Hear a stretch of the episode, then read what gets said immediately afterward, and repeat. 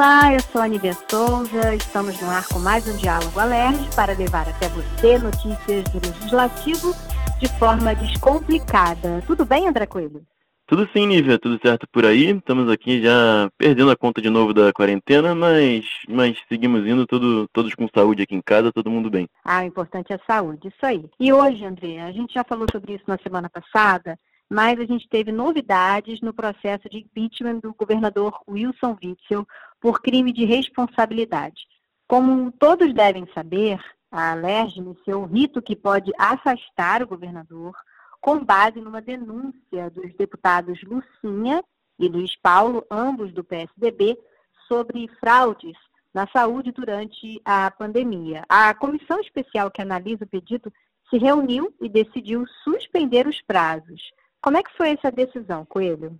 Exatamente, Nível. Essa denúncia é baseada aí nessas operações que aconteceram em maio sobre desvios na saúde.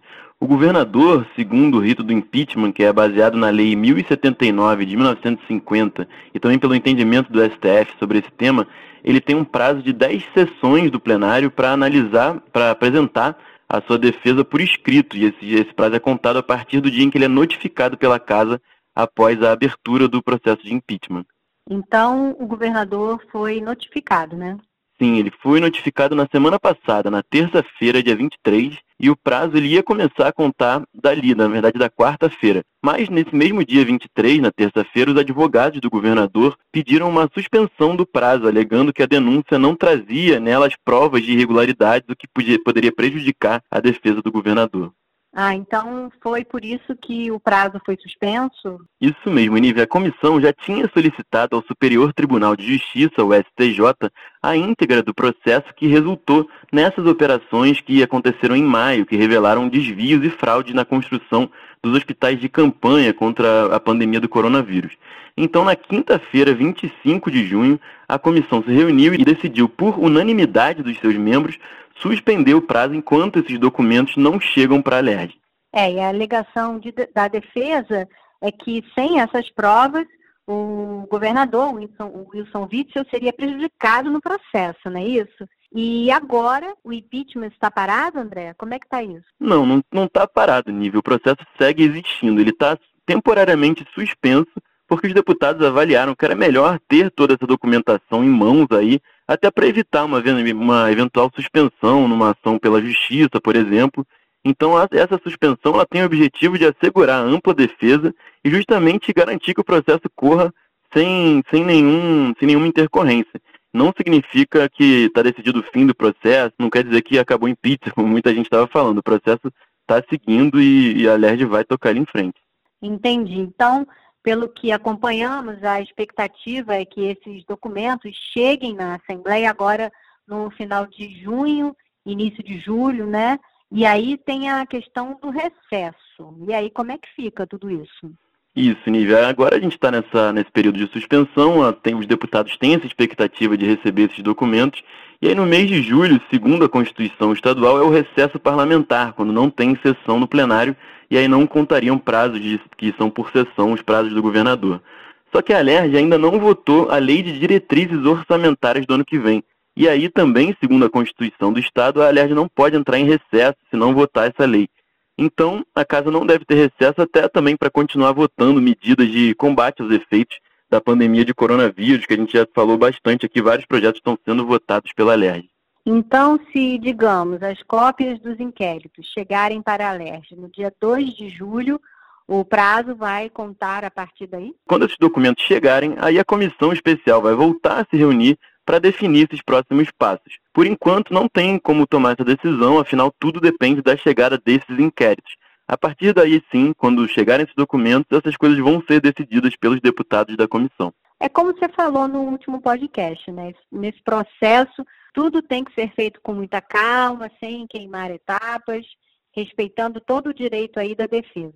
Exatamente, é um processo delicado que a gente tem que tocar, que a LERJ está tocando com todo cuidado, respeitando muito a defesa do governador para não ter nenhum atropelo.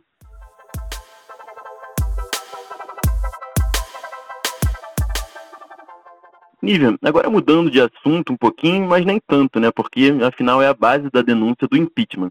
As irregularidades na construção dos hospitais de campanha. Tem uma comissão especial da Alerj, uma outra comissão, fiscalizando isso. Vamos falar aqui rapidinho desse trabalho. Vamos sim. Essa comissão ela foi criada quando a Alerj aprovou o estado de calamidade na saúde pública estadual.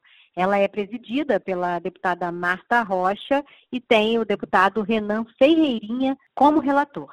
Isso, e a comissão ela está ouvindo aí os ex-secretários e também fizeram vistorias, né? E o cenário foi um certo caos completo, né? É, isso aí, Coelho. A saúde estadual que trocou novamente de secretário com a saída do médico Fernando Ferri na semana passada, está muito desorganizada. Para se ter uma ideia, dos sete hospitais de campanha planejados, só dois estão funcionando. E o resto, segundo a comissão, está longe de ter uma conclusão. Lembrando que eles foram anunciados em março e seriam inaugurados no final de abril. É um absurdo, né? Isso tudo está muito atrasado. E aí o deputado Renan Ferreirinha, que é relator, fez aí vistorias né, pelo estado todo nesses sete hospitais e encontrou um cenário bem preocupante, né?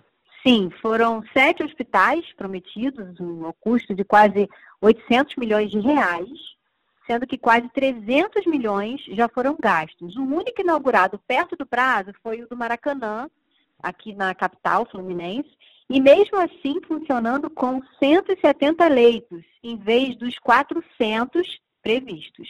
Nossa, esse é o que está melhor, né? A situação dos outros, então, é muito ruim.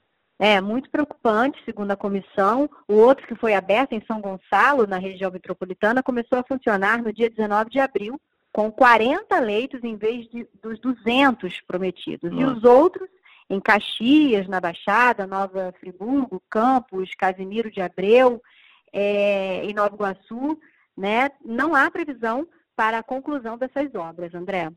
Ou seja, né, um grande desperdício de dinheiro público num momento tão grave como esse da pandemia. E hoje não tem nenhuma definição, segundo a gente acompanhou os últimos trabalhos da comissão, não tem nenhuma definição sobre o que, que vai ser feito com esses hospitais que ainda não foram entregues, porque o pico da pandemia passou, né? A ocupação dos leitos está caindo, a vida está aos poucos voltando ao normal, tentando voltar ao normal, não está mais naquela naquela emergência que a gente estava, enfim, a gente não tem destinação nenhuma para esses esses hospitais, é bem preocupante. É, não mesmo. E essa é uma das principais preocupações da comissão hoje. O ex-secretário Ferri foi ouvido para discutir, entre outras coisas, o destino dessas instalações. Alguns defendem que virem hospitais de enfermaria para atender a população e outros que seja a, que a, que a estrutura seja desmobilizada, mas ainda nada, não tem nada definido ainda.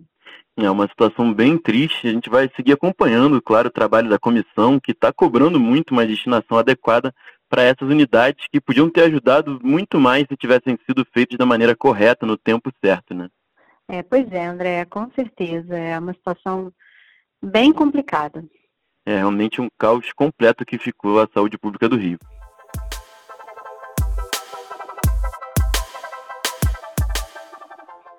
E o Diálogo Alerj dessa semana fica por aqui. Não esquece aí de seguir a gente na sua plataforma preferida para não perder nenhum podcast. É, e acompanha a gente também pelas redes sociais da Alerj, Instagram, Facebook, Twitter e por onde você pode mandar as suas críticas, sugestões, elogios para a gente. Até semana que vem e muita saúde para todos. Até semana que vem.